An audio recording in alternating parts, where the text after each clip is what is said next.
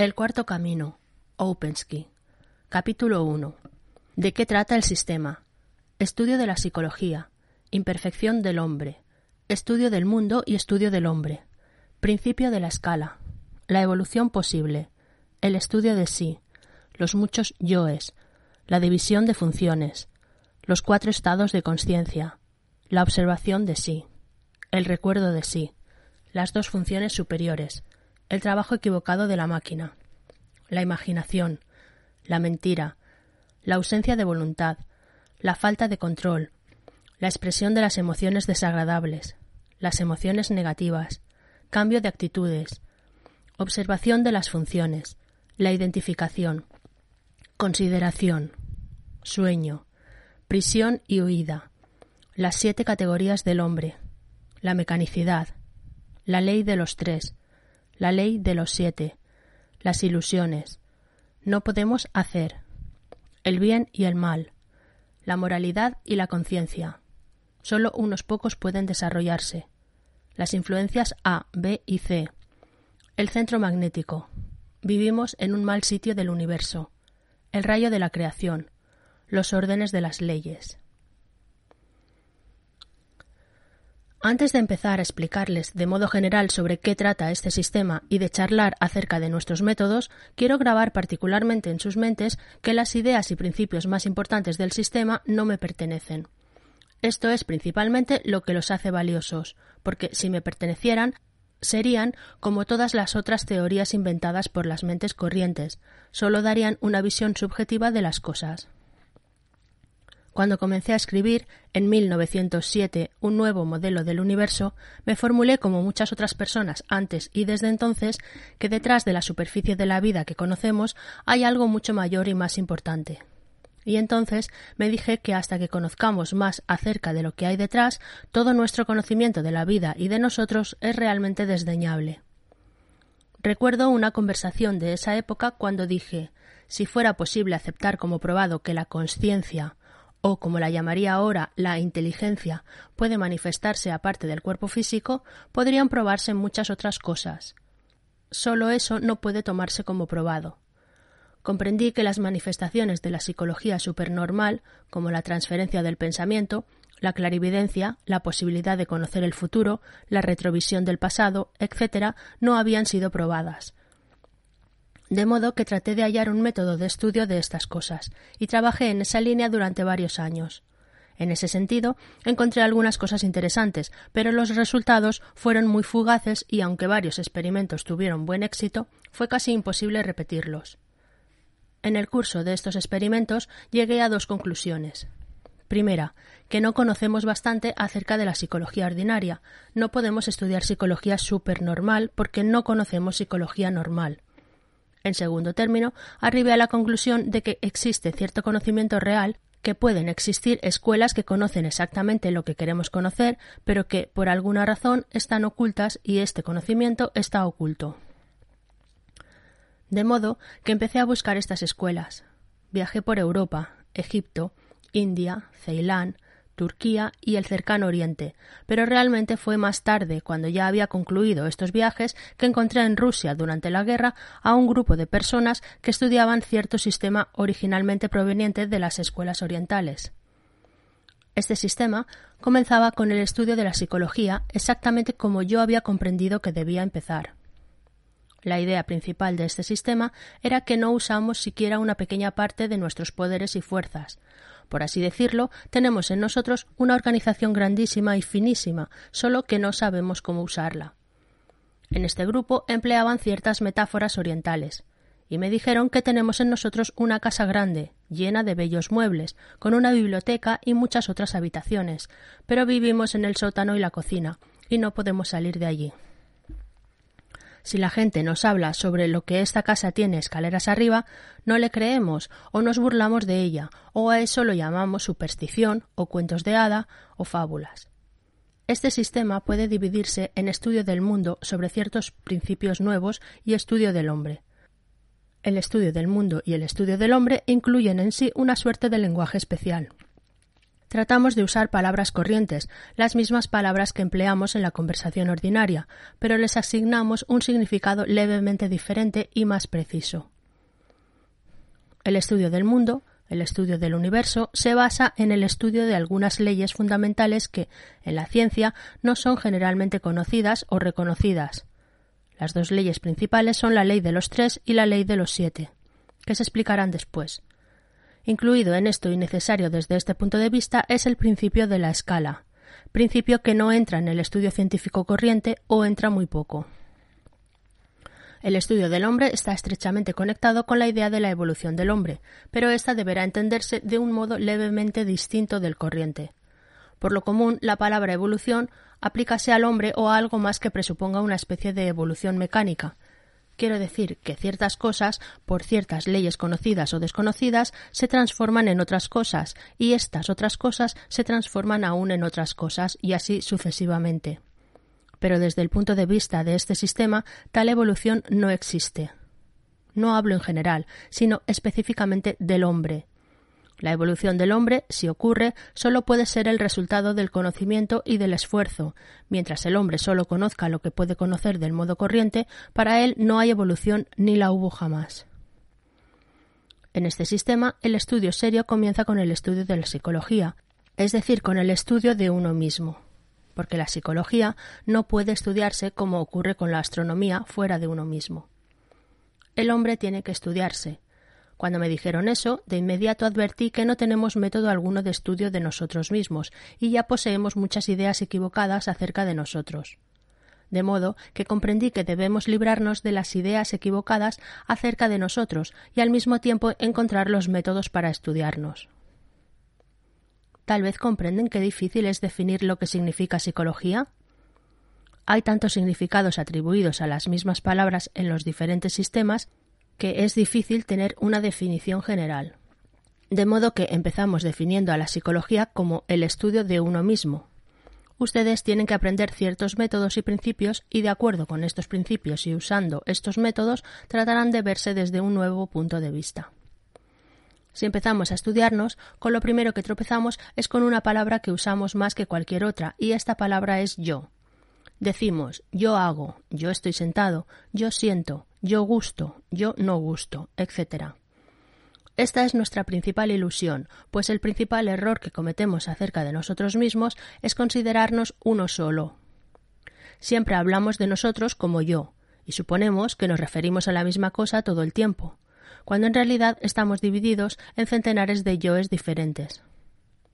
En un momento en que digo yo, habla una parte de mí, y en otro momento en que digo yo, habla otro yo muy distinto.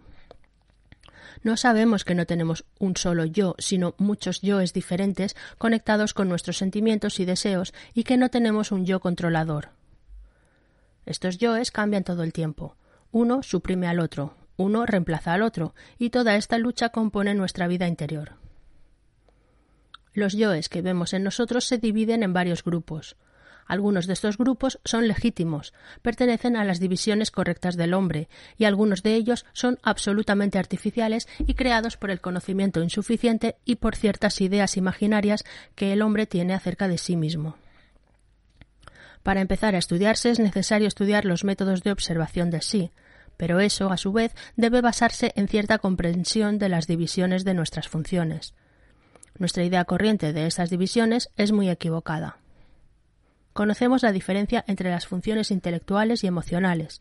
Por ejemplo, cuando discutimos cosas, pensamos sobre ellas, las comparamos, inventamos explicaciones o hallamos explicaciones reales. Todo esto es trabajo intelectual. Mientras que el amor, el odio, el recelo, etc. son emocionales. Pero muy a menudo, cuando tratamos de observarnos, mezclamos incluso las funciones intelectuales y emocionales. Cuando realmente sentimos, a eso lo llamamos pensar, y cuando pensamos, a eso lo llamamos sentir. Pero en el curso del estudio aprenderemos de qué modo aquellos difieren. Por ejemplo, hay una enorme diferencia en velocidad, pero después hablaremos más sobre ello. Luego, hay otras dos funciones que ningún sistema de psicología ordinaria divide ni entiende del modo correcto la función instintiva y la función motora. Lo instintivo se refiere al trabajo interior del organismo, la digestión de la comida, el latido del corazón, la respiración, estas son funciones instintivas. A la función instintiva pertenecen también los sentidos ordinarios vista, oído, olfato, gusto, tacto, sensación de frío y calor, cosas como eso, y esto es todo realmente. De los movimientos externos, solo los reflejos simples pertenecen a la función instintiva, porque los reflejos más complicados pertenecen a la función motora. Es muy fácil distinguir entre las funciones instintivas y motoras.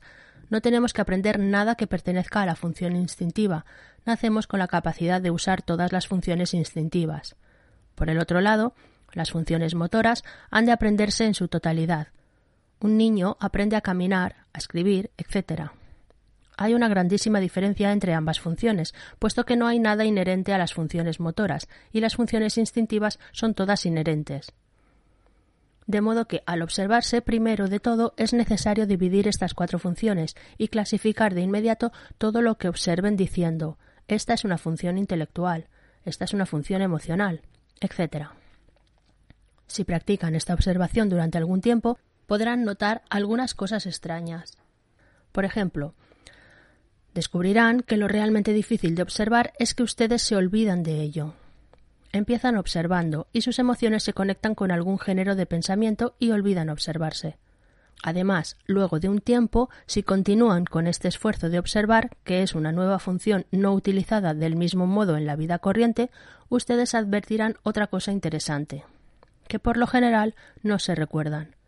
Si pudieran estar conscientes de sí todo el tiempo, entonces podrían observar todo el tiempo, o en cualquier caso, tanto tiempo como gusten pero debido a que no pueden recordarse, no pueden concentrarse, y he aquí por qué tendrán que admitir que no tienen voluntad. Si pudieran recordarse, tendrían voluntad y podrían hacer lo que quisieran, pero no pueden recordarse, no pueden ser conscientes de sí de modo tal que no tienen voluntad. A veces pueden tener voluntad por breve tiempo, pero aquella se convierte en otra cosa y la olvidan. Esta es la situación, el estado del ser, el estado desde el cual tenemos que comenzar a estudiarnos. Pero muy pronto, si ustedes continúan, llegarán a la conclusión de que casi desde que empiezan a estudiarse tienen que corregir en sí mismos ciertas cosas que no son correctas, ordenar ciertas cosas que no están en sus sitios correctos. El sistema tiene una explicación para esto. Estamos hechos de tal modo que podemos vivir en cuatro estados de conciencia, pero, tales como somos, usamos solo dos uno cuando estamos dormidos y el otro cuando estamos lo que llamamos despiertos, es decir, en el estado actual, cuando podemos charlar, escuchar, leer, escribir, etc. Pero estos son solo dos de los cuatro estados posibles. El tercer estado de conciencia es muy extraño. Si la gente nos explica qué es el tercer estado de conciencia, empezamos a pensar que lo tenemos. El tercer estado puede llamarse conciencia de sí, y la mayoría de la gente si se le pregunta dice somos ciertamente conscientes. Requiérese tiempo suficiente o esfuerzos de observación de sí repetidos y frecuentes antes que realmente reconozcamos el hecho de que no somos conscientes, que somos conscientes solo potencialmente. Si nos preguntan decimos sí, lo soy, y por ese momento lo somos, pero en el momento siguiente cesamos de recordar y no somos conscientes de modo que, en el proceso de observación de sí, comprendemos que no estamos en el tercer estado de conciencia, que vivimos solo en dos. Vivimos en estado de sueño o en estado de vigilia, lo cual en el sistema llámase conciencia relativa. El cuarto estado, que se llama conciencia objetiva, es inaccesible para nosotros porque solo puede alcanzarse a través de la conciencia de sí, es decir, primero convirtiéndose en consciente de uno mismo, de manera que mucho después podemos disponernos a alcanzar el estado objetivo de la conciencia. De modo que, al mismo tiempo que la observación de sí, tratamos de ser conscientes de nosotros, reteniendo la sensación de yo estoy aquí, nada más. Y este es el hecho que se le escapó, sin la más mínima excepción, a toda la psicología occidental aunque muchas personas se aproximaron muchísimo a él, no reconocieron la importancia de este hecho y no comprendieron que el estado del hombre, como éste es, puede ser cambiado, que el hombre puede recordarse si lo intenta durante largo tiempo. Esta no es una cuestión de un día o un mes, es un estudio muy prolongado y un estudio de cómo suprimir obstáculos porque no nos recordamos, no somos conscientes de nosotros, debido a muchas funciones equivocadas de nuestra máquina y todas estas funciones han de corregirse y ajustarse. Cuando la mayoría de estas funciones es ajustada, estos periodos de recuerdo de sí se tornarán cada vez más largos, y si llegan a ser lo suficientemente largos, adquiriremos las dos nuevas funciones. Con la conciencia de sí, que es el tercer estado de conciencia, adquirimos una función que se llama emocional superior, aunque igualmente es intelectual porque en este nivel no hay diferencia entre intelectual y emocional tal como existe en el nivel corriente. Y cuando llegamos al estado de conciencia objetiva, adquirimos otra función que se llama mental superior. Los fenómenos de lo que llamo psicología supernormal pertenecen a estas dos funciones, y he aquí por qué, cuando realicé aquellos experimentos hace 25 años, llegué a la conclusión de que el trabajo experimental es imposible, porque no es una cuestión de experimentación, sino de cambio del propio estado de conciencia. Acabo de darles algunas ideas generales. Ahora traten de decirme lo que no entienden, lo que desean que les explique mejor. Traten de formular cualquier pregunta que gusten, ya sea en relación con lo que dije o con sus propios problemas. De este modo será más fácil empezar. Pregunta. Para alcanzar el estado superior de conciencia es necesario estar permanentemente consciente de uno mismo. Respuesta. No podemos hacer eso, de modo que no es cuestión de estar permanentemente consciente. Solo podemos charlar ahora sobre el comienzo. Debemos estudiarnos en conexión con esta división de las diferentes funciones cuando podemos, cuando nos acordamos de hacerlo, porque en esto dependemos de la oportunidad. Cuando recordamos, debemos tratar de ser conscientes de nosotros mismos. Esto es todo lo que podemos hacer. Pregunta. ¿Hay que poder ser consciente de las propias funciones instintivas? Respuesta. Solo de los sentidos. El trabajo instintivo interior no necesita volverse consciente, es consciente por sí, independientemente de la función intelectual, y no hay necesidad de acrecentar eso. Debemos tratar de volvernos conscientes de nosotros mismos como nos vemos, no de nuestras funciones interiores. Después de algún tiempo podemos volvernos conscientes de ciertas funciones interiores de las que es útil ser conscientes, pero todavía no. Advierta que no adquirimos sentimientos nuevos, solo clasificamos mejor nuestras impresiones corrientes, las cosas corrientes que obtenemos de la vida, de la gente, de todo. Pregunta. ¿Sería correcto decir que cuando aprendemos algo como conducir un vehículo, la función intelectual le dice a la función motora qué hacer y que cuando es eficiente la función motora trabaja por sí misma? Absolutamente exacto. Usted puede observar muchas cosas como esa. Primero, aprende a través de la función intelectual. Pregunta. ¿Cuán importante es el conocimiento ganado mediante observación de nuestras acciones físicas? ¿Este es meramente un ejercicio de observar nuestras mentes? Respuesta. No. Es importantísimo porque mezclamos muchas cosas y no sabemos las causas de muchas cosas. Podemos entender las causas solo mediante constante observación durante largo tiempo. Pregunta. ¿Podemos recibir instrucción sobre cómo trabajar sobre cada una de las cuatro funciones? Respuesta. Les será explicado todo, pero por ahora y durante largo tiempo solo podrán observar. Pregunta. ¿Sería un ejemplo de los diferentes yoes trabajando cuando uno se acuesta tarde y decide cabalmente acostarse temprano la noche siguiente y cuando ésta llega actúa de otro modo? Respuesta. Correcto. Un yo decide y otro tiene que hacerlo. Pregunta. ¿Cómo hacemos para tratar de ser más conscientes de nosotros? Respuesta. Esto es muy simple de explicar, aunque muy difícil de lograr. No existen ambajes. Un mejor estado solo puede alcanzarse mediante esfuerzo directo, tratando tan solo de ser más consciente, preguntándose lo más a menudo posible ¿yo soy consciente o no? Pregunta. ¿Pero cómo se alcanza cierta certidumbre de que el método de usted es correcto? Respuesta. Precisamente comparando una observación con otra, y luego charlamos cuando nos encontramos. La gente habla de sus observaciones, las compara. Yo trato de explicar lo que aquella no puede entender. Hay otra gente que me ayuda, y de ese modo uno se torna seguro de las cosas corrientes, tal como uno sabe que el pasto es verde. En todo esto no hay cuestión de fe ni de creencia, totalmente lo contrario. Este sistema enseña a la gente a no creer en absolutamente nada. Deben verificar todo lo que vean, oigan y sientan. Solo de ese modo pueden llegar a algo. Al mismo tiempo, deben comprender que nuestra máquina no trabaja perfectamente. Su trabajo dista de ser perfecto debido a muchas funciones equivocadas, de modo que una parte importantísima del estudio de sí está conectado con el estudio de estas funciones equivocadas. Debemos conocerlas a fin de eliminarlas, y una de las funciones particularmente equivocadas que a veces nos gusta es la imaginación. En este sistema la imaginación no significa pensamiento consciente o intencional sobre algún objeto o visualización de algo, sino la imaginación que gira sin control ni resultado alguno. Esta insume muchísima energía y tuerce el pensamiento en dirección equivocada. Pregunta. Cuando usted dice imaginación, ¿significa imaginar algo que es verdadero, no dibujos? Respuesta. La imaginación tiene muchos aspectos. Puede tratarse tan solo de quimeras corrientes o, por ejemplo, imaginar en uno mismo poderes no existentes. Es la misma cosa, trabaja sin control, se mueve sola. Pregunta. ¿Cada una es autoengaño? Respuesta. Uno no la toma como autoengaño. Imagina algo, luego lo cree y olvida que era imaginación. Estudiando al hombre en su actual estado de sueño, ausencia de unidad, mecanicidad y falta de control, hallamos varias otras funciones equivocadas que son el resultado de, su estado. En particular, mentirse y mentir a los demás todo el tiempo. La psicología del hombre corriente podría incluso llamarse el estudio de la mentira, porque el hombre miente más que cualquier otra cosa, y de hecho no puede decir la verdad. No es tan simple decir la verdad, uno ha de aprender cómo hacerlo, y a veces eso insume tiempo muy prolongado. Pregunta. ¿Podría explicar qué quiere decir con mentir? Respuesta. Mentir es pensar o hablar sobre cosas que uno no conoce. Este es el principio de la mentira. No significa mentira intencional, contar cuentos como por ejemplo que hay un oso en la otra habitación. Usted puede ir a la otra habitación y ver que en ella no hay ningún oso.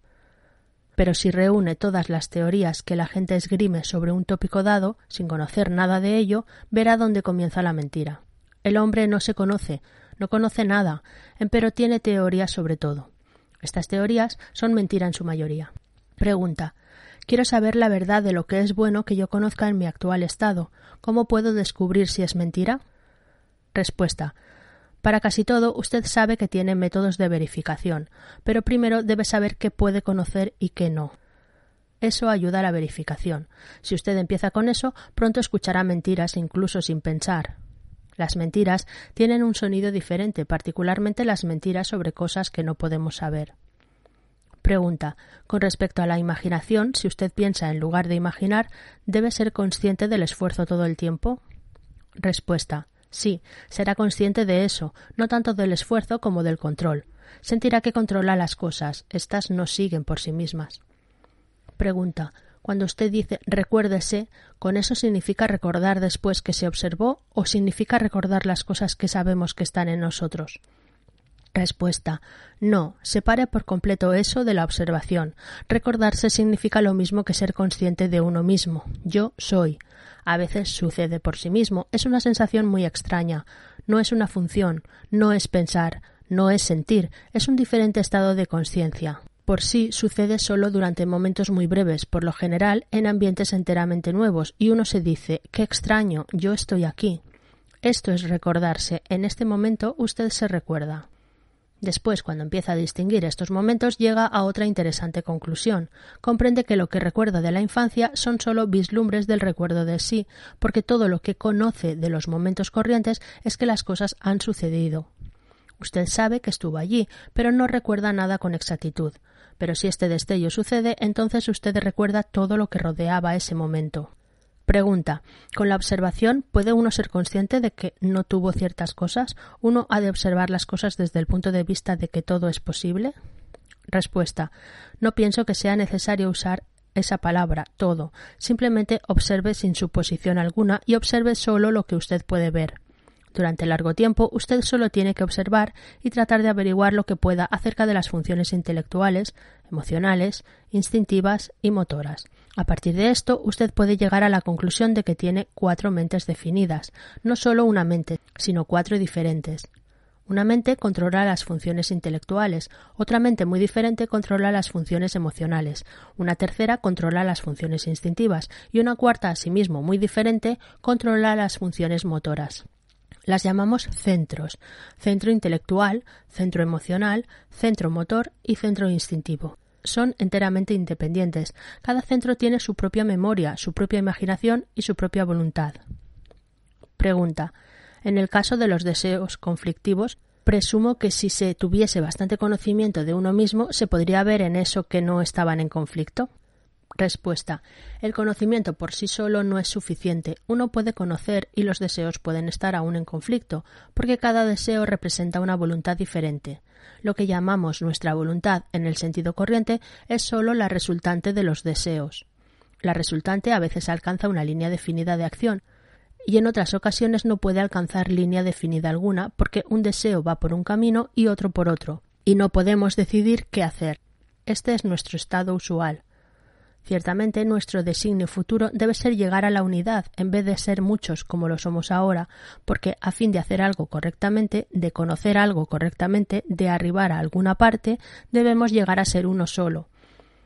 Este es un blanco muy distante y no podemos empezar a aproximarnos a él hasta que nos conozcamos, porque en el estado en que ahora nos hallamos, nuestra ignorancia sobre nosotros mismos es tal que cuando la vemos empezamos a aterrorizarnos de no poder encontrar nuestro camino en parte alguna. El ser humano es una máquina complicadísima y ha de ser estudiado como una máquina.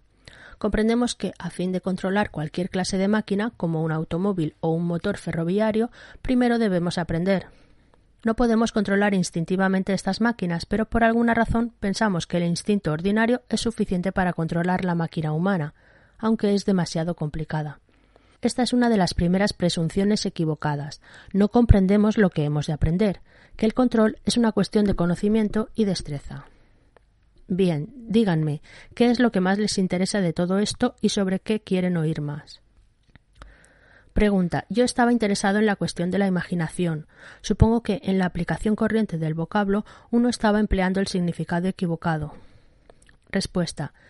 En el significado corriente de la imaginación el factor más importante se pierde, pero en la terminología de este sistema empezamos con lo que es más importante. El factor más importante en cada función es ¿está bajo nuestro control o no? De modo que cuando la imaginación está bajo nuestro control, ni siquiera la llamamos imaginación, la llamamos con varios nombres visualización, pensamiento creador, pensamiento inventivo, puede encontrar un nombre para cada caso especial pero cuando llega por sí misma y nos controla de manera que estamos en su poder, entonces la llamamos imaginación. Además, hay otro aspecto de la imaginación que el entendimiento corriente no capta. Aquel consiste en que imaginamos cosas inexistentes, capacidades inexistentes, por ejemplo. Nos atribuimos poderes que no tenemos. Imaginamos ser conscientes de nosotros, aunque no lo somos. Tenemos poderes imaginarios y conciencia de sí imaginaria, e imaginamos ser uno solo, cuando en realidad somos muchos yoes diferentes. Hay muchas cosas de esta índole que imaginamos acerca de nosotros y los demás. Por ejemplo, imaginamos que podemos hacer, que tenemos alternativa. No tenemos alternativa, no podemos hacer, las cosas simplemente no suceden. De manera que realmente nos imaginamos. No somos lo que imaginamos ser. Pregunta. ¿Hay alguna diferencia entre imaginación y quimera? Respuesta. Si usted no puede controlar la quimera, eso significa que es parte de la imaginación, pero no todo de esta. La imaginación tiene muchos aspectos diferentes. Imaginamos estados inexistentes, posibilidades inexistentes, poderes inexistentes. Pregunta. ¿Podría darme una definición de la imaginación negativa? Respuesta. Imaginar toda clase de cosas desagradables, torturarse, imaginar todas las cosas que podrían sucederle a usted o a otras personas, cosas como esas, asume diferentes formas. Algunas personas imaginan diferentes enfermedades, algunas imaginan accidentes, otras imaginan infortunios. Pregunta. ¿El control de las emociones es un objetivo razonable? Respuesta. El control de las emociones es una cosa dificilísima, es una parte importantísima del estudio de sí, pero no podemos empezar con el control de las emociones porque no entendemos bastante acerca de las emociones. Me explicaré. Lo que podemos hacer desde el principio mismo de la observación de la función emocional es tratar de detener una manifestación particular en nosotros mismos. Debemos tratar de detener la manifestación de las emociones desagradables, para mucha gente, esta es una de las cosas más difíciles, porque las emociones desagradables se expresan con tanta rapidez y facilidad que no es posible atraparlas. Pero, a no ser que usted lo intente, no podrá realmente observarse, de modo que desde el principio mismo, cuando observe las emociones, deberá tratar de detener la expresión de las emociones desagradables. Este es el primer paso. En este sistema, a todas estas emociones desagradables, violentas o depresivas las llamamos con el nombre de emociones negativas. Como dije, el primer paso es tratar de no expresar estas emociones negativas. El segundo paso es el estudio de las emociones negativas mismas, haciendo listas de ellas, hallando sus conexiones.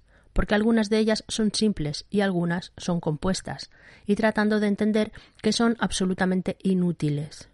Suena extraño, pero es importantísimo entender que todas las emociones negativas son absolutamente inútiles, no sirven a ningún propósito útil, no nos familiarizan con cosas nuevas ni nos aproximan a cosas nuevas, no nos dan energía, solo desperdician energía y crean ilusiones desagradables. Incluso pueden destruir la salud física. En tercer lugar, luego de cierta cantidad de estudio y observación, podemos llegar a la conclusión de que podemos librarnos de las emociones negativas, de que no son obligatorias. Aquí el sistema ayuda porque muestra que, de hecho, no hay un centro real de las emociones negativas, sino que éstas pertenecen a un centro artificial en nosotros que creamos en la infancia imitando a la gente con emociones negativas que nos rodea. La gente incluso enseña a los niños a expresar emociones negativas entonces los niños aprenden aún más por imitación. Imitan a los niños mayores. Los niños mayores imitan a los adultos y de ese modo, en edad muy temprana, se convierten en profesores de emociones negativas. Es una gran liberación cuando empezamos a entender que no hay emociones negativas obligatorias. Nacimos sin ellas, pero por alguna razón desconocida nos enseñamos emociones negativas. Pregunta para librarnos de las emociones negativas debemos poder detener su surgimiento. Respuesta. Esto es equivocado, porque no podemos controlar las emociones. Mencioné la diferente velocidad de las distintas funciones. La más lenta es la función intelectual. Luego vienen las funciones motora e instintiva, que tienen una velocidad aproximadamente igual, que es enormemente más rápida que la intelectual. La función emocional debe ser más rápida aún, pero generalmente trabaja a la misma velocidad que la función instintiva. De manera que las funciones motora, instintiva y emocional son muchísimo más rápidas que el pensamiento y es imposible atrapar las emociones mediante el pensamiento. Cuando nos hallamos en un estado emocional, aquellas se suceden una a la otra con tanta rapidez que no tenemos tiempo para pensar. Pero podemos lograr una idea de la diferencia de velocidad comparando las funciones pensantes con las funciones motoras. Si al efectuar algún movimiento rápido usted trata de observarse, verá que no puede. El pensamiento no puede seguir al movimiento, usted tiene que efectuar el movimiento mucho más lentamente o no puede observar. Este es un hecho claro. Pregunta ¿Por movimientos usted significa movimientos físicos? Respuesta Sí, cosas corrientes, como conducir un automóvil o escribir. Usted no puede observar nada de esa clase. Puede recordar, y luego eso crea la ilusión de observar en realidad usted no puede observar movimientos rápidos. De manera que usted ve, como estamos ahora, que la lucha real con las emociones negativas es una cuestión del futuro, no un futuro muy distante, pero hay muchas cosas que primero necesitamos conocer y métodos que debemos estudiar. No hay una vía directa, debemos aprender los métodos indirectos sobre cómo atacarlas. Primero de todo, tenemos que cambiar muchas de nuestras actitudes mentales que están más o menos en nuestro poder, me refiero a actitudes intelectuales o puntos de vista. Tenemos demasiados puntos de vista equivocados acerca de las emociones negativas.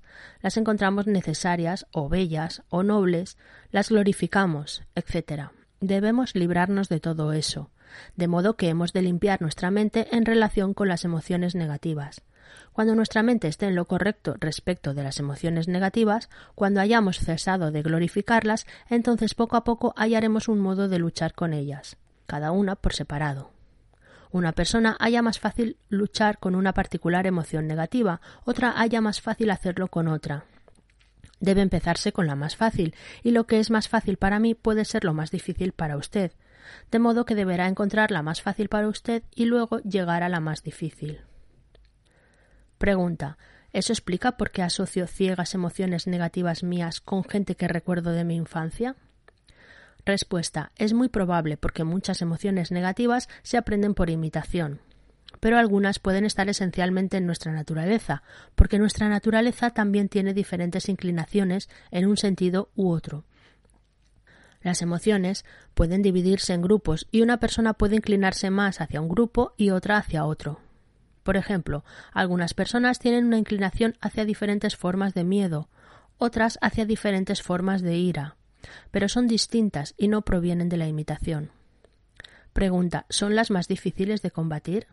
Respuesta sí, pero por lo general se basan en una especie de debilidad, porque en la base de las emociones negativas yace generalmente una suerte de autoindulgencia. Uno se consiente. Y si uno no se consiente miedos, uno consiente ira, y si uno no consiente ira, uno consiente autoconmiseración. Las emociones negativas se basan siempre en un género de permiso. Pero antes que lleguemos a cuestiones tan complicadas como la lucha con las emociones negativas, es muy importante observarnos en las manifestaciones pequeñas y cotidianas de la función motora, y asimismo observar aquellas que podamos de la función instintiva, esto es, nuestras sensaciones de agrado y desagrado, calor y frío, sensaciones de esa índole que siempre pasan a través de nosotros. Pregunta. Usted no ha mencionado la identificación, pero ¿puedo formularle una pregunta sobre ella? Respuesta sí, por favor, pero aquí no todos escucharon sobre eso, de modo que daré una pequeña explicación. Vea, cuando empezamos a observar particularmente las emociones, pero realmente todas las otras funciones también, encontramos que todas nuestras funciones están acompañadas de cierta actitud. Nos absorbemos demasiado en las cosas, nos perdemos demasiado en las cosas, particularmente cuando aparece el más leve elemento emocional. Eso se llama identificación, nos identificamos con las cosas. No es una palabra muy buena, pero en nuestro idioma no hay otra mejor. La idea de la identificación existe en los escritos indios y los budistas hablan de apego y desapego.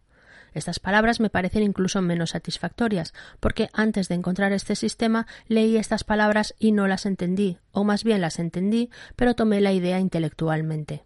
Solo las entendí en plenitud cuando encontré la misma idea expresada en ruso y en griego por los primitivos autores cristianos. Estos tienen cuatro palabras para los cuatro grados de identificación, pero esto no es necesario aún para nosotros. Tratamos de entender la idea no por definición, sino por observación. Es cierta cualidad del apego, estar perdido en las cosas. Pregunta ¿Se pierde el sentido de observación? Respuesta Cuando usted se identifica no puede observar. Pregunta. ¿Usualmente eso comienza con la emoción? ¿La posesividad entra en eso también? Respuesta. Sí, muchas cosas. Primero empieza con el interés. Usted se interesa en algo, y en el momento siguiente usted está en eso y no existe nada más. Pregunta. Pero si usted piensa y es consciente del esfuerzo de pensar, ¿eso le salva de la identificación? Usted no puede hacer ambas cosas a la vez. ¿O puede? Respuesta sí, le salva por un momento, pero en el momento siguiente llega otro pensamiento y le lleva lejos. De manera que no hay garantía. Usted debe estar vigilando todo el tiempo contra esto. Pregunta. ¿Qué emociones negativas se tiende a glorificar? Respuesta. Algunas personas están muy orgullosas de su irritabilidad o irritación o de algo así. Gustan que se las juzgue muy recias, Prácticamente no hay emoción negativa que no pueda disfrutarse, y eso es lo más difícil de comprender. Realmente algunas personas obtienen todos sus placeres de las emociones negativas. La identificación en relación con las personas asume una forma especial que se llama en este sistema considerar. Pero considerar puede ser de dos clases, cuando consideramos los sentimientos de otras personas y cuando consideramos los propios. Principalmente consideramos nuestros sentimientos consideramos mayormente en el sentido de que la gente de algún modo no nos valoriza bastante o no piensa bastante en nosotros o no es bastante cuidadosa con nosotros. Para eso encontramos muchas palabras. Esta es una importantísima faceta de la identificación y es muy difícil librarse de ella. Algunas personas están plenamente en su poder. En cualquier caso, es importante observar la consideración. Para mí, personalmente, al comienzo, la idea más interesante era la del recuerdo de sí, Simplemente no podía entender cómo la gente podía pasar por alto tal cosa. Toda la filosofía y toda la psicología europeas fallaron precisamente en este punto. Hay vestigios en enseñanzas más antiguas, pero están tan bien disfrazadas y ubicadas entre cosas menos importantes que ustedes no pueden ver la importancia de la idea.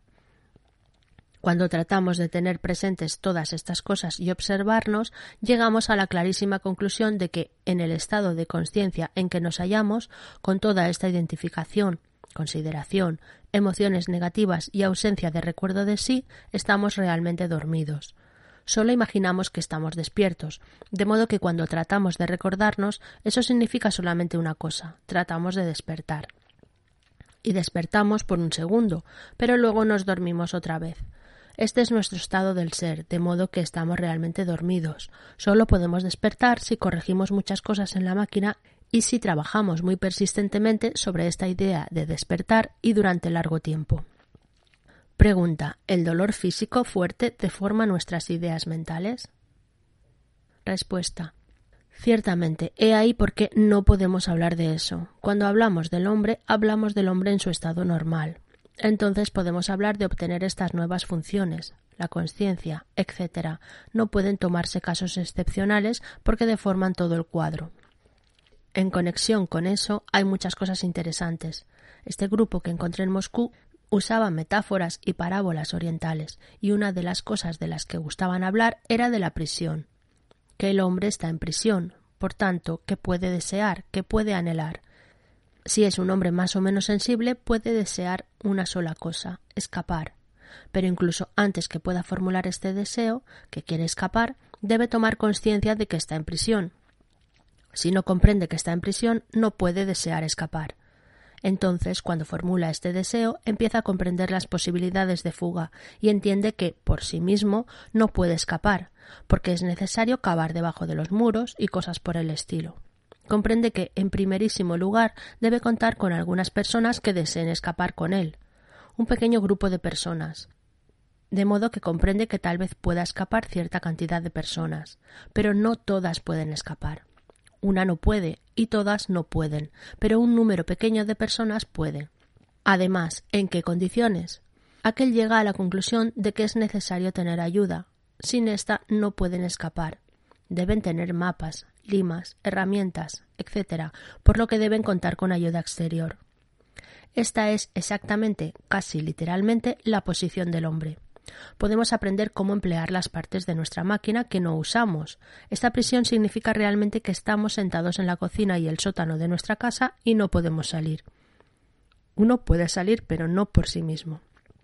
Sin escuela uno no puede. Escuela significa que hay personas que ya están escapando o en cualquier caso están preparándose para escapar. La escuela no puede empezar sin ayuda de otra escuela, sin ayuda de los que escaparon antes. De ellos podemos obtener ciertas ideas, cierto plan, cierto conocimiento. Estas son nuestras herramientas. Repito, todos no pueden escapar. Hay muchas leyes contra ello. Para plantearlo con sencillez sería demasiado perceptible y eso produciría de inmediato una reacción de las fuerzas mecánicas. Pregunta. ¿El deseo de escapar es instintivo? Respuesta. No, solo es instintivo el trabajo interior del organismo. Debe ser intelectual y emocional, porque la función instintiva pertenece realmente a las funciones inferiores, las físicas aun en algunas condiciones puede haber un deseo físico de escapar. Suponga que hace demasiado calor en la habitación y sabemos que afuera hace frío. Ciertamente podemos desear escapar, pero comprender que estamos en prisión y que es posible escapar requiere razón y sentimiento. Pregunta. Parece difícil, sin mayor observación de sí, saber cuál es su objetivo al escapar. Respuesta. Sí, ciertamente. La prisión es solo un ejemplo. Para nosotros, la prisión es nuestro sueño y sin metáforas queremos despertar cuando comprendemos que estamos dormidos. Esto debe comprenderse emocionalmente. Debemos entender que en el sueño somos inútiles. Algo puede suceder. Podemos ver imágenes de la vida, ver por qué las cosas ocurren en un sentido u otro, cosas grandes y pequeñas, y comprender que ello ocurre porque las personas están dormidas. Naturalmente, durante el sueño nada pueden hacer.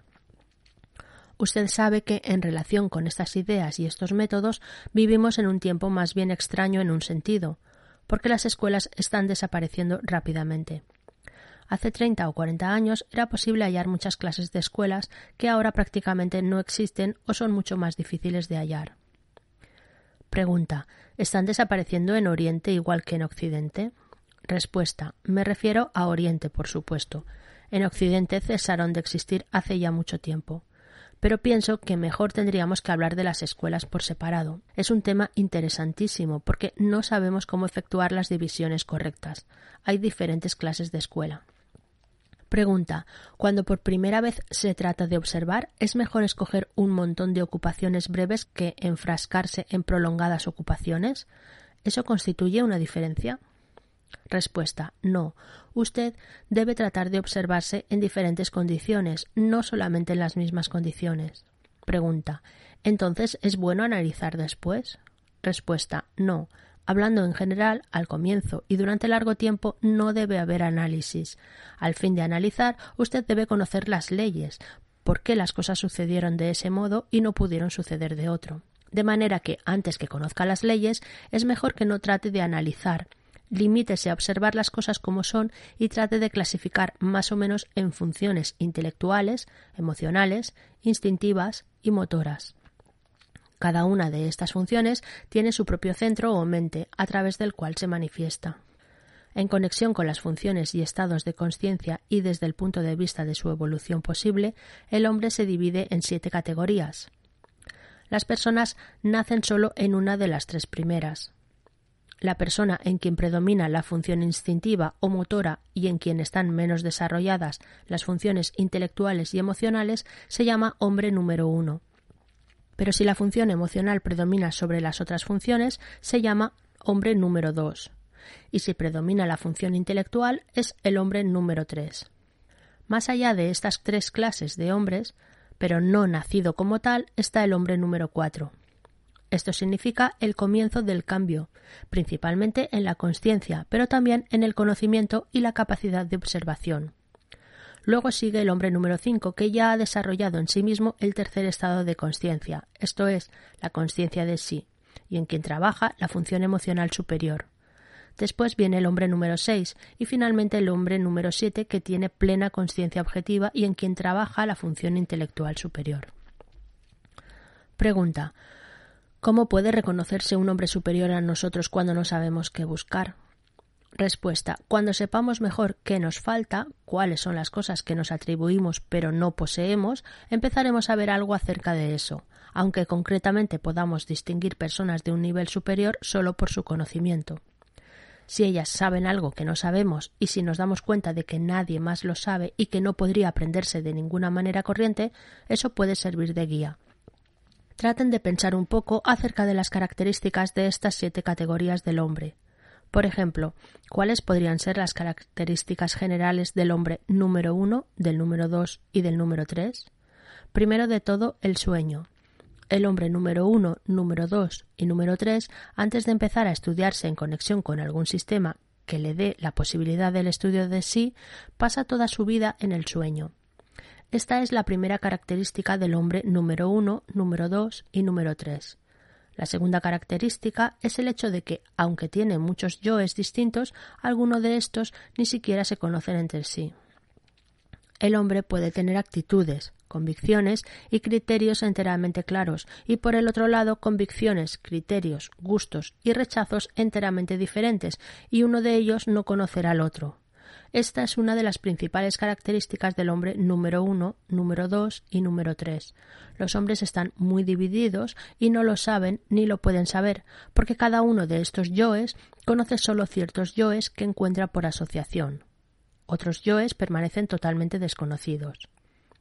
Los yoes se dividen según las funciones. Son yoes intelectuales, emocionales, instintivos y motores.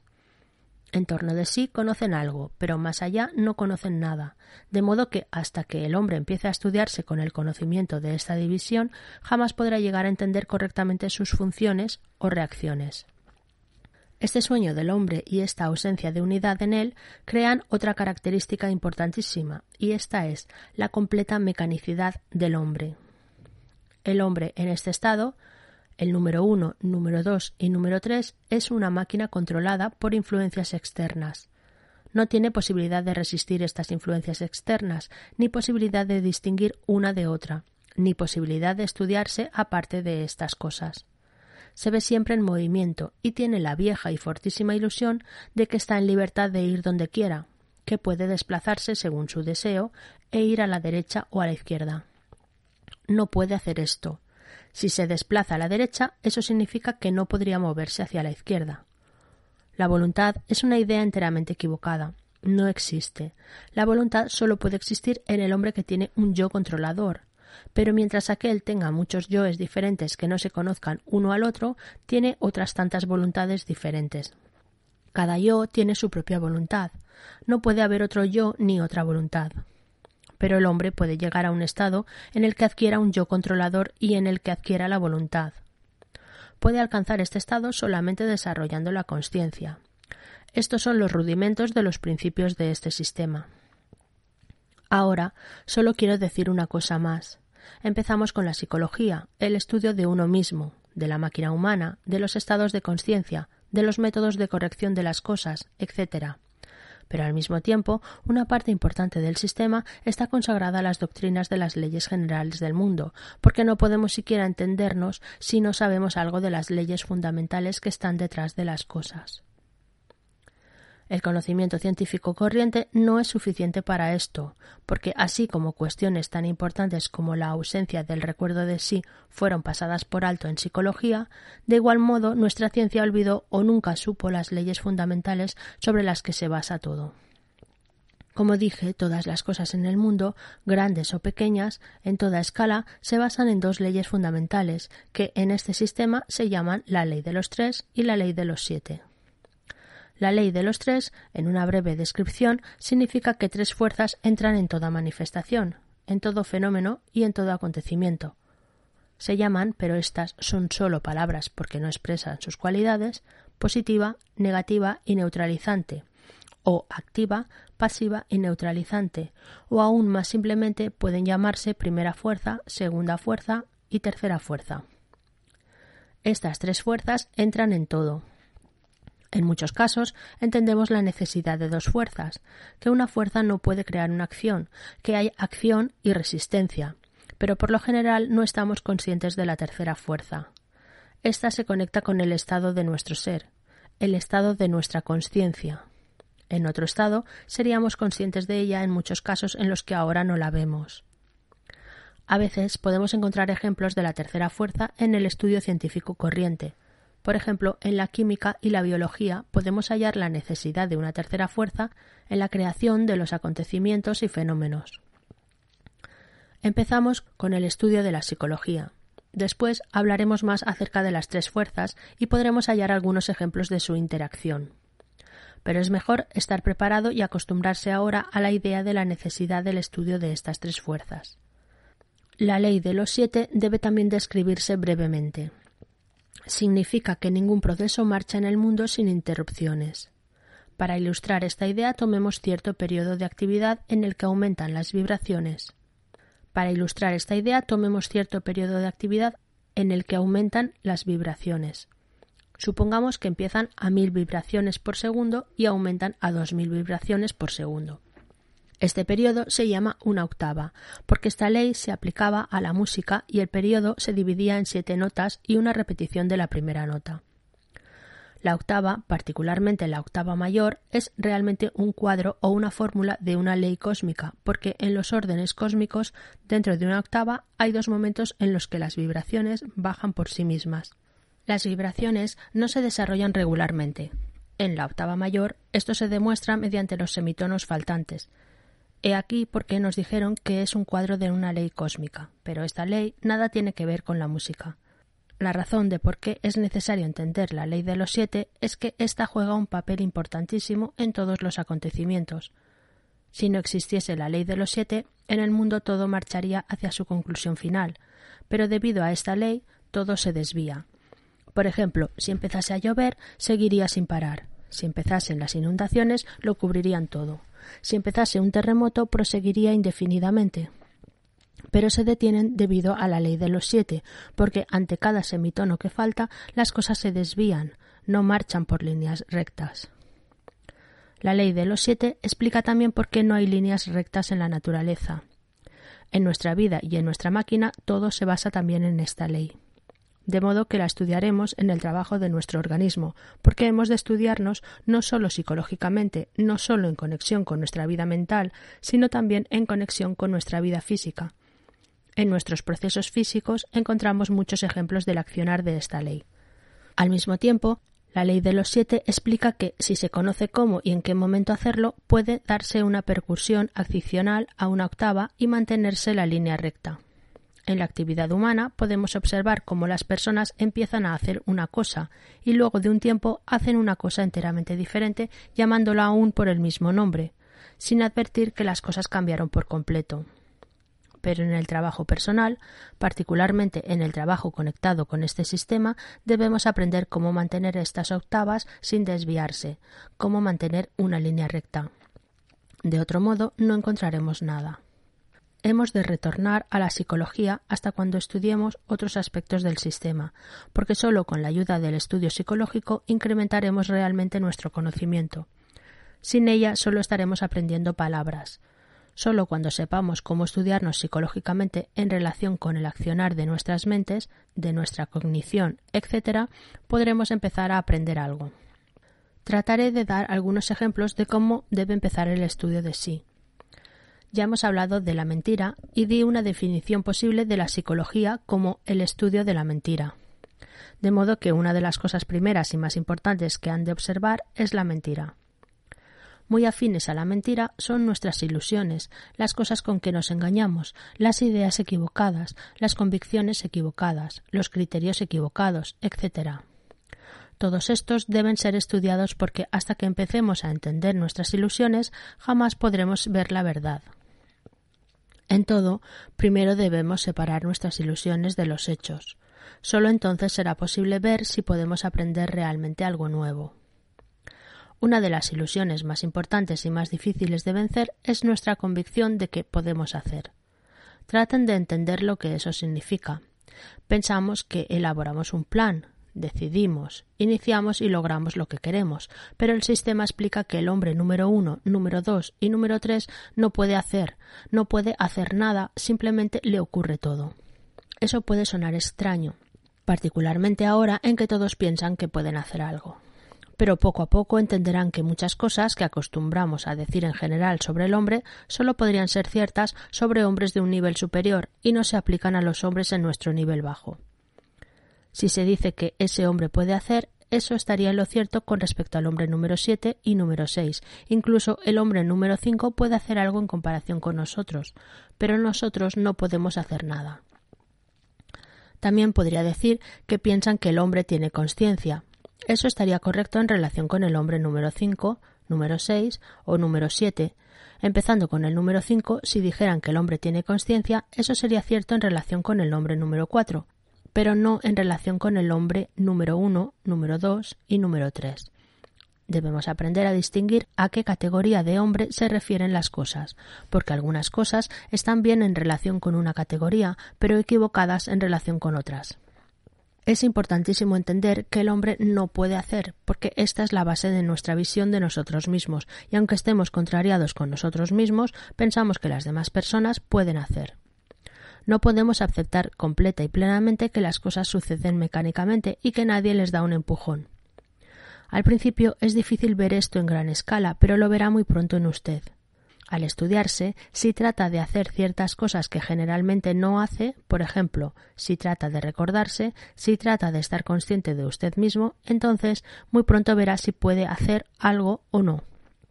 Y en la mayoría de los casos hallará que no puede hacerlo.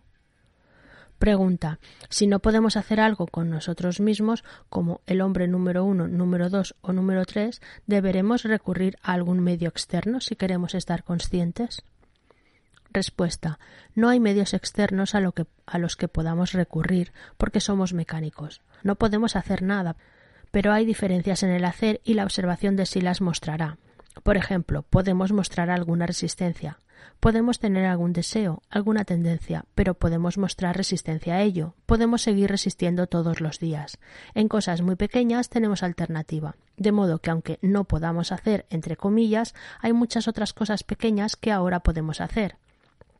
Por ejemplo, podemos tratar de estar conscientes de nosotros mismos. Ciertamente no podemos hacerlo durante largo tiempo, pero ¿lo intentamos o no? Esta es la cuestión. Al observar estas diferentes acciones nuestras vemos que, como principio general, aunque el hombre número uno, número dos y número tres no puede hacer nada, si se interesa por algo, si empieza a querer algo más que cosas corrientes, entonces no está siempre en el mismo nivel y puede escoger momentos en los que puede empezar a hacer en un sentido muy elemental.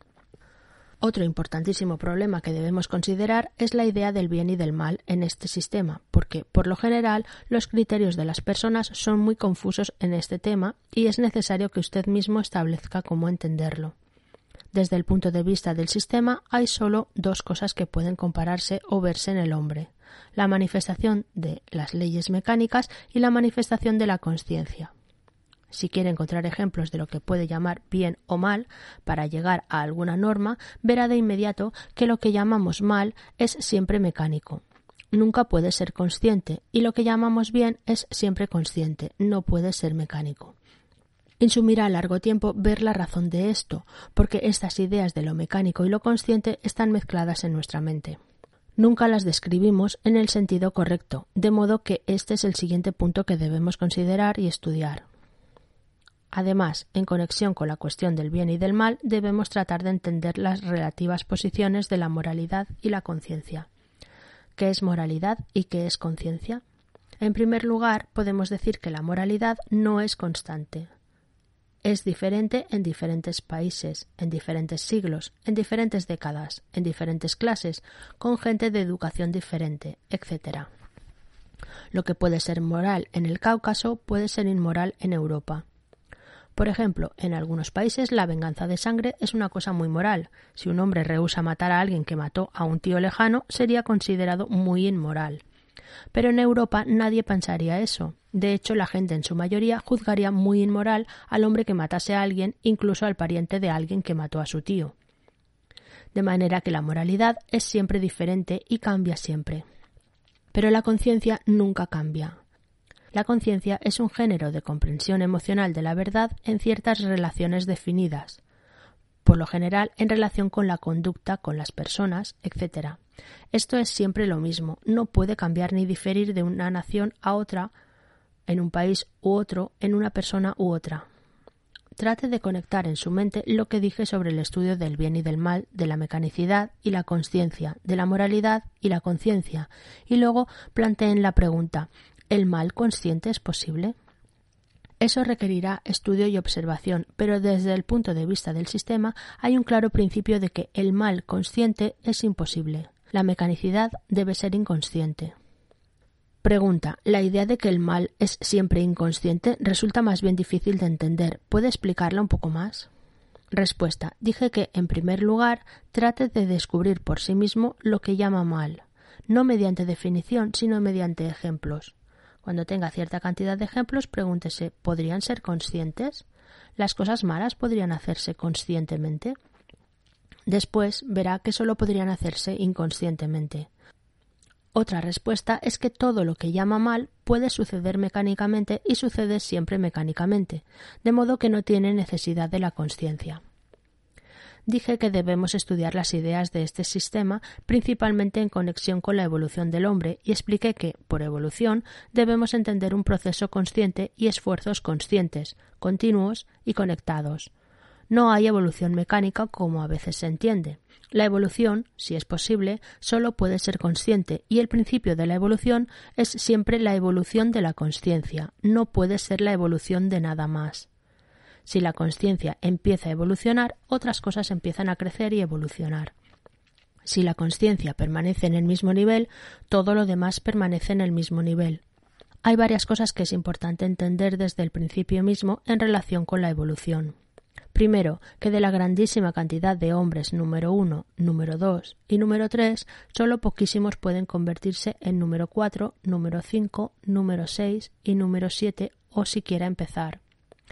Eso debe entenderse muy bien, porque si empezamos a pensar que todos pueden evolucionar, cesamos de entender las condiciones necesarias para el inicio de la evolución, como se las describí en el ejemplo de la prisión. Pregunta ¿Todas las razas humanas tienen la misma posibilidad de desarrollo? Respuesta esa es una pregunta interesante. Me planteé esta pregunta cuando por primera vez afronté este trabajo y me dijeron que había sido discutida en escuelas importantísimas en un periodo importantísimo y que luego de efectuar todos los experimentos posibles a este respecto llegaron a la conclusión de que desde el punto de vista del desarrollo posible no hay diferencia entre las razas blanca, amarilla, negra, cobriza o roja. En la actualidad, las razas blanca y amarilla predominan, mientras que en el pasado hacían lo propio una de las otras. Por ejemplo, la esfinge nos recuerda a un negro, no a un europeo. Pregunta. En conexión con lo que dijo sobre el bien y el mal, ¿un seguidor de este sistema puede tomar parte en la guerra? Respuesta. Esa es una cuestión suya propia. No hay prohibiciones ni condiciones externas. Pregunta. ¿Pero podría conciliar las dos cosas? Respuesta. Nuevamente es su asunto personal. Este sistema particular deja muy libre al hombre. Este quiere crear la conciencia y la voluntad. Ni la conciencia ni la voluntad pueden crearse siguiendo ciertas restricciones externas. Uno debe ser libre. Usted debe entender que las cosas externas son las que menos importan. Las cosas internas son importantes. La guerra interna. Pregunta. Hay muchas cosas que me parecen malas que soy capaz de cometer. Respuesta. Usted no puede tomarse como ejemplo porque solo podría tomar ejemplos del mal que ya cometió. De modo que es mejor tomar la idea en general. Encuentre todos los ejemplos posibles, no me refiero a accidentes o errores porque muchos delitos son accidentales, pero tome todo lo que podemos definir como mal intencional y verá que éste no necesita conciencia. Una sola acción mecánica y todo sigue. Pregunta. Eso crea la ilusión de la alternativa. Respuesta. Esa es la máxima ilusión, la ilusión de hacer y la ilusión de la alternativa. Estas cosas pertenecen a un nivel superior. Empezando en el número 4, uno ya comienza a tener alternativa, pero los hombres número 1, número 2 y número 3 tienen poquísima alternativa. Pregunta. ¿Usted no diría que el estudio de la magia negra fuera mal consciente? Respuesta. ¿Conoce a alguien que la estudiara, con excepción de las personas que leen libros con láminas terroríficas y que se engañan? Pregunta. Si usted se impone deliberadamente el trabajo de engañar a otra persona, ¿no se trata de mal deliberado? Respuesta. Es muy probable que usted no pudiera hacer nada en su auxilio. Existiría tal presión de las circunstancias o algo así que usted no podría obrar de otro modo. Todos estos son problemas difíciles y lleva largo tiempo acostumbrarse porque estamos acostumbrados a pensar en el sentido equivocado. Por ejemplo, cuando miramos los acontecimientos históricos, tomamos como conscientes precisamente aquellas cosas que no pueden ser conscientes, y las cosas que pueden ser conscientes las tomamos como mecánicas, como una especie de proceso. Ahora bien, si volvemos a esta idea de que solo poquísimas pueden desarrollar y hallar en sí mismos las posibilidades ocultas, surge naturalmente la pregunta ¿qué determina la diferencia? ¿Por qué algunas personas tienen una oportunidad y algunas personas no la tienen? Es absolutamente cierto que algunas personas no tienen oportunidad desde el principio mismo. Nacen en circunstancias tales que no pueden aprender nada o son defectuosas en algún sentido, de modo que excluimos a las defectuosas porque no hay nada que decir sobre ellas. Nos interesan las que están en circunstancias normales y que ellas mismas deben ser normales con posibilidades corrientes de aprender, entender, etc. Ahora bien, de estas personas solo poquísimas serán capaces de dar siquiera el primer paso en el sentido del desarrollo. ¿Cómo y por qué esto es así? Todas las personas, en las condiciones corrientes de la vida, viven bajo dos clases de influencias. Primero están las influencias creadas en la vida, el deseo de riqueza, de fama, etc., a las que llamamos influencias A.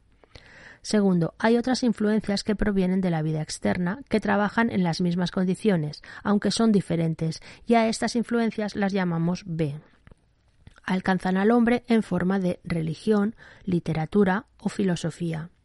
Estas influencias de segunda clase son conscientes en su origen. Las influencias A son mecánicas desde el principio. El hombre puede encontrarse con estas influencias B o pasar por ellas sin advertirlas, o puede oírlas y pensar que las entiende, usar las palabras y al mismo tiempo no comprenderlas realmente para nada. Estas dos influencias determinan realmente el ulterior desarrollo del hombre. Si el hombre acumula influencias B, los resultados de estas influencias cristalizan en él. Uso la palabra cristalizar en el sentido corriente y forman en él cierta clase de centro de atracción que llamamos centro magnético. La masa compacta de la memoria de estas influencias le atrae en cierta dirección o le hace girar en cierta dirección. Cuando el centro magnético se forma en el hombre, le será más fácil atraer para sí más influencias B, no distrayéndose con las influencias A. Entre las personas corrientes, las influencias A pueden insumirles una buena parte de su tiempo, de modo que nada quede para las demás influencias, y difícilmente son afectadas para nada por las influencias B. Pero si el centro magnético del hombre crece, entonces luego de algún tiempo, aquel se encuentra con otro hombre o con un grupo de personas de quienes puede aprender algo diferente, algo que no está incluido en las influencias B y que llamamos influencia C. Esta influencia es consciente en origen y acción y solo puede ser transmitida mediante instrucción directa.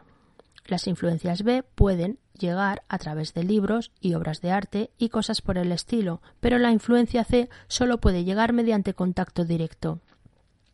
Si un hombre en quien creció el centro magnético se encuentra con un hombre o un grupo a través del cual entra en contacto con la influencia C, eso significa que ha dado el primer paso entonces hay para él una posibilidad de desarrollo. Pregunta ¿Qué significa el primer paso? Respuesta Eso está conectado con la idea de un sendero o camino. Lo que es importante comprender es que el camino no comienza en el nivel corriente de la vida, empieza en un nivel superior. El primer paso es el momento en que uno se encuentra con la influencia C. Desde este momento comienza una escalera con una cantidad de escalones que han de ascenderse antes de alcanzar el camino. El camino no empieza en el fondo, sino solo después de haber ascendido el último escalón. Pregunta ¿A qué llama hombre normal? Respuesta Puede parecer paradójico, pero no tenemos otra definición. Significa un hombre que puede desarrollarse. Pregunta ¿Hay alguna relación entre influencias B e influencias A? Cuando las influencias B entran en el hombre, afectan a las influencias A y las transforman. Respuesta puede afectarlas, pero al mismo tiempo una excluye necesariamente a la otra. El hombre vive en la Tierra bajo estas dos influencias diferentes. Puede escoger solamente una o puede tener ambas. Cuando usted habla de influencias A y B, empieza a hablar sobre hechos. Si usted reemplaza esta expresión por uno u otro hecho definido, verá en qué relación están. Es facilísimo. A esta altura surge naturalmente la pregunta ¿por qué le es tan difícil al hombre empezar a cambiarse, a llegar a una posibilidad de crecimiento? Porque, como verá, debe recordar que el hombre es creado de una manera muy interesante por la naturaleza. Es desarrollado hasta cierto punto. Después de este punto debe desarrollarse. La naturaleza no desarrolla al hombre más allá de cierto punto. Después aprenderemos con todos los detalles hasta qué punto el hombre es desarrollado y cómo debe empezar su ulterior desarrollo, y veremos por qué, desde este punto de vista, jamás podría desarrollarse y por qué no puede ser desarrollado por la naturaleza. Pero antes que eso debemos entender ciertas condiciones generales. Al hombre le es difícil incluso empezar cualquier clase de trabajo sobre sí porque vive en un sitio muy malo del universo. Al principio eso debe sonar como una idea extrañísima. No comprendemos que en el universo hay sitios mejores y peores, y ciertamente no comprendemos que nos toca estar en el casi peor sitio. No logramos comprenderlo porque, desde un punto de vista, nuestro conocimiento del universo es demasiado complicado. Desde otro punto de vista, no toma en cuenta los hechos reales. Si observamos el sitio más próximo a nosotros en el universo, comprenderemos que vivimos en la Tierra y que la Luna está bajo la influencia de la Tierra. Al mismo tiempo, vemos que la Tierra es uno de los planetas del sistema solar, que hay planetas mayores, probablemente más poderosos que la Tierra, y que todos estos planetas tomados juntos deben afectar y controlar de algún modo a la Tierra. Siguiendo en escala viene el Sol y comprendemos que el Sol controla todos los planetas y la Tierra al mismo tiempo. Si usted piensa desde este punto de vista ya tendrá una idea diferente del sistema solar, aunque en estas cosas no hay nada nuevo. Es solo una cuestión de cómo relacionar una cosa con otra. La Tierra es uno de los planetas del sistema solar y el Sol es una de las estrellas de la Vía Láctea. Más allá de eso podemos tomar todos los mundos posibles. Esto es todo lo que conocemos desde el punto de vista corriente. Como un término puramente filosófico, podemos añadir a eso una condición o relación de las cosas que llamamos el absoluto, un estado en el que todo es uno. Ahora podemos expresar esta relación de la Luna con la Tierra, de la Tierra con los planetas, etc., de un modo ligeramente diferente. Punto 1. Absoluto. Inicio desconocido de todo. Punto 2. Todos los mundos, todas las galaxias similares o distintas de nuestra galaxia. Punto 3. Todos los soles, nuestra galaxia. Punto 4. Nuestro Sol, nuestro sistema solar. Punto 5. Todos los planetas, todos los planetas del sistema solar. Punto 6. La Tierra. Punto 7. La Luna. Mirando desde arriba hacia abajo podemos empezar a entender la vasta diferencia en escala si comparamos todos los soles con nuestro Sol o la Tierra con todos los planetas. Podemos entender que están en cierta definida relación de escala uno con otro. La más pequeña es la Luna, y más allá de la Luna no conocemos nada. La totalidad de esto se llama el rayo de la creación. Hay otros rayos porque este rayo no incluye a todo el universo, pero puesto que vivimos en la Tierra y aquel atraviesa la Tierra, pertenecemos a este rayo de la creación. Por este diagrama resulta claro lo que significa estar en un mal sitio del universo. El peor sitio es la Luna, pero la Tierra es casi tan malo. Es como vivir cerca del Polo Norte, lo cual explica por qué tantas cosas son difíciles en la Tierra. Sobre eso no podemos cambiar ni hacer nada, podemos adaptarnos y de esa manera podemos eludir muchas cosas que de otro modo no podríamos eludir. Pero no debemos permitir que nuestra imaginación se escape y nos diga que podemos huir por completo. Solo deseo agregar una cosa. Por razones que son difíciles de explicar por ahora, en el rayo de la creación todos estos mundos están conectados entre sí. Las influencias pasan de lo superior a lo inferior, pero entre los planetas y la Tierra hay una grieta. A fin de unir esta grieta de modo que las influencias de todos los planetas puedan llegar a la Tierra, fue inventado cierto instrumento. Es una especie de película sensible que rodea la Tierra, es decir, la vida orgánica sobre la Tierra de modo que las plantas, los animales y los hombres sirven a una finalidad definida, sirven para la comunicación entre la Tierra y los planetas. Con la ayuda de la vida orgánica que puede recibirlas y retenerlas, las influencias planetarias penetran en la Tierra. Este es el significado y la razón de la vida orgánica sobre la Tierra. Pregunta. ¿Usted presume la vida orgánica solo en la Tierra? ¿Presume que en los otros planetas no hay nada? Respuesta. No, de ninguna manera, pero nos interesa la vida orgánica sobre la Tierra porque estamos en la Tierra y somos parte de la vida orgánica sobre la Tierra, de modo que solo hablamos de la Tierra. Todos los otros planetas los tomamos juntos como una masa, pero sobre la Tierra hablamos de manera diferente. Este es el principio de la escala. Cuanto más próximo usted está a algo, más cercano está su estudio a la escala plena. Si usted estudia esta habitación, necesita saber cuántas personas vienen y cuántas sillas se precisan. Usted estudia pormenorizadamente, pero si toma la casa solamente, no necesita conocer tales pormenores. Y si toma la calle, es asimismo diferente. En el mismo sentido, estudiamos el rayo de la creación sobre diferentes escalas. Hablamos de la vida orgánica sobre la Tierra, pero no hablamos de la vida orgánica sobre cualquier otro planeta. No tenemos modo de estudiar eso, excepto sobre la Tierra. Le daré unos pocos pormenores más sobre el rayo de la creación, que le explicarán lo que signifiqué cuando dije que la Tierra es un mal sitio en el universo. Recordará que antes dije que teníamos que llegar al estudio de las leyes fundamentales del universo y dije que las dos leyes que debíamos estudiar serían la ley de los tres y la ley de los siete, y luego mencioné también el principio de la escala. Ahora se ha encontrado ya con este principio y entiende que no estudiamos todo en la misma escala. Este es realmente el punto más débil de la ciencia corriente. Los científicos tratan de estudiarlo todo sobre la misma escala, sin entender que eso no es necesario. De hecho, totalmente lo contrario. Para todos los fines prácticos debemos aprender a estudiar las cosas sobre diferentes escalas.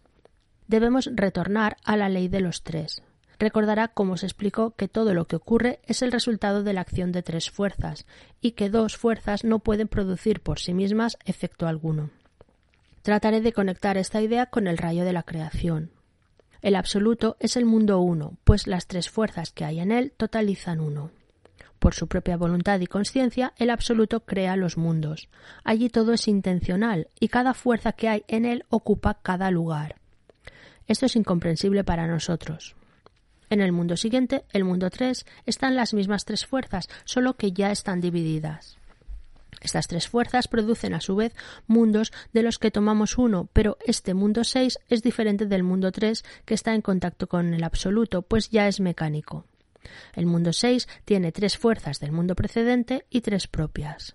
El siguiente mundo, el mundo 12, tiene tres fuerzas del mundo del segundo orden, seis del mundo del tercer orden y tres propias. El mundo siguiente, el mundo 24, tiene 24 fuerzas, el inmediato 48 fuerzas y el último 96 fuerzas.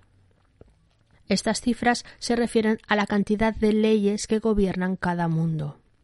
Cuanto mayor es la cantidad de leyes, más difícil es cambiar algo. Por ejemplo, el hombre vive en la Tierra, que se halla bajo 48 leyes.